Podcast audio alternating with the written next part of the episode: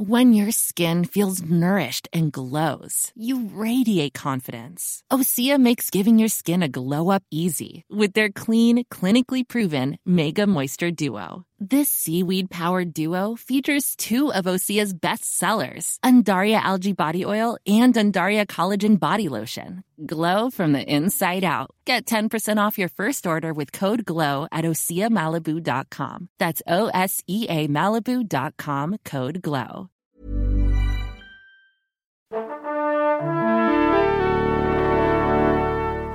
Bonjour. C'est moi Orson Welles. J'aime pas trop les voleurs et les fils de pute. Salut c'est Ciné, votre rendez-vous avec le cinéma qui se présente à vous là tout de suite sous sa forme Extra Ball, notre récréation hors format qui va nous servir aujourd'hui à évoquer une sortie du moment de Spy Gone North, film sud-coréen de Jong Bin Yoon, dont on va causer avec mon camarade Stéphane Moïsakis. Salut Stéphane. Thomas. C'est nos ciné Extra Ball spécial The Spy Gone North et c'est parti. Monde de merde. Pourquoi il a dit ça? C'est ce que je veux savoir. The Spy Gone North, c'est donc l'histoire, Stéphane, de Black Venus, le nom de code derrière lequel se cache un espion sud-coréen qui, dans les années 90, infiltre le redoutable voisin du Nord. Est-ce que c'est bien ça? J'ai bien résumé. Ouais, c'est hyper résumé. C'est hein. hyper résumé, Ouais. bah oui, bah, c'est ce qui s'appelle un résumé. Ouais, alors déjà, c'est une histoire vraie. Oui. Donc, euh, de Vénus noire, euh, on le connaît aussi sous ce, sous ce terme-là, euh, chez nous les Français.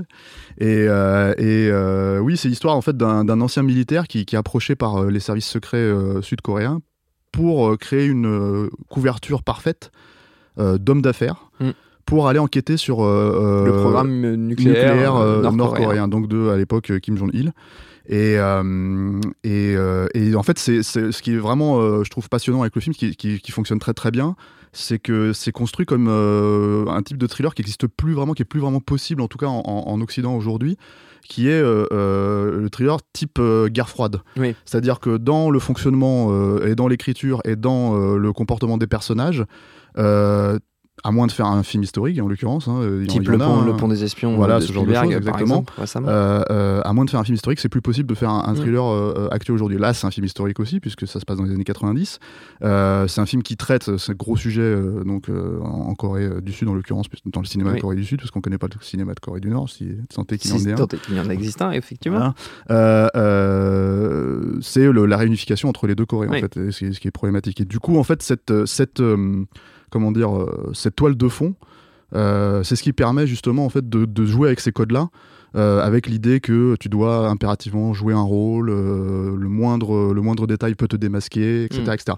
Et ce qui est super bien foutu dans le film, c'est que le personnage de Vénus Noire, en fait, c'est la, c'est la, et le, le film est raconté à la première personne à travers ce personnage-là, c'est-à-dire que le spectateur se retrouve littéralement, euh, comment dire, euh, assez euh, aux côtés du personnage et Oui. vit les choses au même moment avec le même euh, niveau de stress. Donc du coup, le suspense fonctionne super bien euh, sur ce point de vue-là.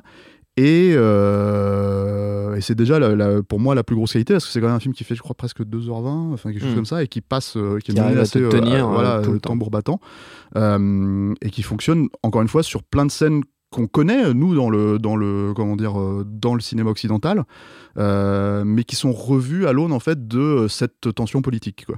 et euh, le la cerise sur le gâteau en fait ce qui ce qui fonctionne aussi très très bien c'est pas un spoil à proprement parler mais c'est qu'il y a une rencontre en fait toute l'idée c'est qu'il doit essayer de rencontrer Kim Jong Il pour savoir en Oui. fait euh, enfin ses proches et en l'occurrence ça finit par il finit par, par arriver dans euh, Le dans, premier euh, cercle voilà. du pouvoir, ouais.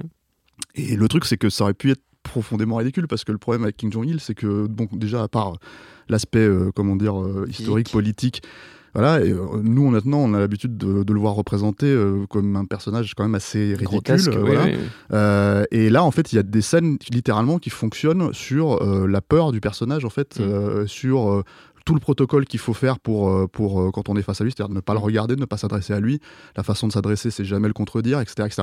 Et en fait, tout- toute la mise en scène tourne autour de la façon dont on va te présenter ce personnage qui est effectivement euh, un peu grotesque parce qu'il a une allure, il est avec son jogging, avec son, son, son chien et, Oui. et sa coupe de cheveux. ouais. Et le truc, c'est que euh, toute l'idée, ce qui, qui, ce qui lui a pu nous paraître, en fait, si tu veux, comme un leader un peu, euh, comme d'ailleurs son fils aujourd'hui, euh, un leader un peu étrange et grotesque, qui est toujours un peu associé à des choses. Annexes en fait qui, qui prêtent à sourire quoi par exemple le- le- l'anecdote avec Dennis Rodman qui Oui, que voilà ce exemple, genre de choses Euh, bah là en fait c'est complètement bah évidemment il y a pas ça dans le film mais ce que je veux dire c'est que c'est complètement euh, remis à, à la vraie menace que le personnage est censé représenter Inspire euh, à, voilà. à ses, à En tant que dictateur, et- et, à ses- son entourage. et à son peuple aussi Oui. parce que le truc c'est qu'il y a cette façon de représenter euh, le, le- le- la souffrance en fait du peuple nord-coréen qui euh, qui est très très crue très pratique euh, pour faire comprendre en fait euh, même pour le personnage sud-coréen en fait à quel point euh, le il y a une distinction entre les deux pays finalement quoi Euh, donc là-dessus en fait voilà c'est un film qui est qui est super bien mené déjà d'un point de vue du suspense et de l'écriture avec beaucoup de jeux politiques en fait qui se jouent entre les lignes et qui est assez intéressant enfin qui moi je trouve assez passionnant en fait même quand finalement tu te fiches un peu de, de, de- Oui, de des toile enjeux de fond, finaux. voilà. ouais, ouais. Et, euh, et l'autre aspect en fait qui est euh, qui euh, qui te cueille un peu plus à la fin, c'est pas encore une fois un spoil euh, à proprement parler, mais c'est en fait une espèce d'histoire d'amitié qui se noue entre un général nord-coréen et le Le Vénus noir. voilà. Et le truc c'est que cette idée en fait que eux Enfin, ch- chacun sait plus ou moins qui il est, comment il fonctionne, et euh, il se retrouve finalement au milieu, quoi. Et c'est assez représentatif de, de, de- je pense, du, du message que le film essaie d'apporter, mais qui est, je pense, fondamentalement le, le- la problématique générale de, de, de- de tous les films qui traitent de ce sujet-là en, en- dans le cinéma de Corée du Sud, quoi, euh, qui est cet espoir de réunification en fait entre les deux peuples. Et littéralement, je parle en fait dans entre les deux peuples et non pas entre les deux. euh, euh, voilà, Oui. c'est ça, entre les deux. Entre les pouvoirs, mais plutôt Voilà, entre les peuples qui exactement. finalement sont, ne sont qu'un seul peuple Voilà, à la base. exactement, c'est ça. Et du coup, euh, du coup, c'est c'est c'est vraiment traité en filigrane ça dans le film. C'est-à-dire que c'est c'est un truc où parce qu'il faut jouer le- la carte du suspense, parce qu'il faut que le personnage principal ne dévoile pas Mm. sa, sa, sa couverture. Mais en fait, euh, c'est tellement subtilement amené que en fait, c'est ce qui crée aussi l'émotion à la fin. C'est-à-dire que d'un seul coup, en fait, le personnage euh, antagoniste euh, devient un allié.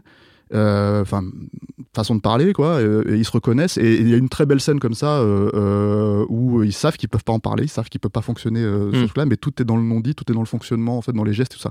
Et, et donc, voilà. Donc c'est, moi je connaissais pas le, le- le réalisateur.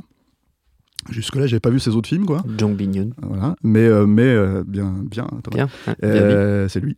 Et, et en fait, je pense que c'est vraiment quelqu'un à suivre parce que, parce que voilà, il y a, y a une approche. Encore, alors, par contre, c'est une facture assez classique. Hein, mais quand je dis classique, pour moi, c'est c'est pas du tout euh, Oui, c'est rédhibitoire. pas, pas un, un gros mot. Voilà, tout à fait. Mais, et, mais très très efficace en fait dans son fonctionnement, très très efficace. Même j'ai envie de dire assez inspiré hein, par moment dans l'absolu, mais avec des codes que la plupart des gens qui regardent ce genre de film ont l'habitude de connaître, de voir, de fonctionner. Et voilà, c'est la couche euh, aussi émotionnelle qui, en rajoute aussi par-dessus et qui rend le film, euh, moi je trouve, encore, euh, encore plus prenant. euh, et je le, voilà, je le conseille vraiment, c'est c'est, euh, très beau film. Très bien. The Spy Gun North à découvrir donc en ce moment au cinéma conseillé par Stéphane. Notre temps est écoulé. Merci Stéphane, merci Jules à la technique, à l'antenne pareil pour l'accueil. Binge.audio pour toutes les infos utiles et puis on vous dit à très vite. Binge.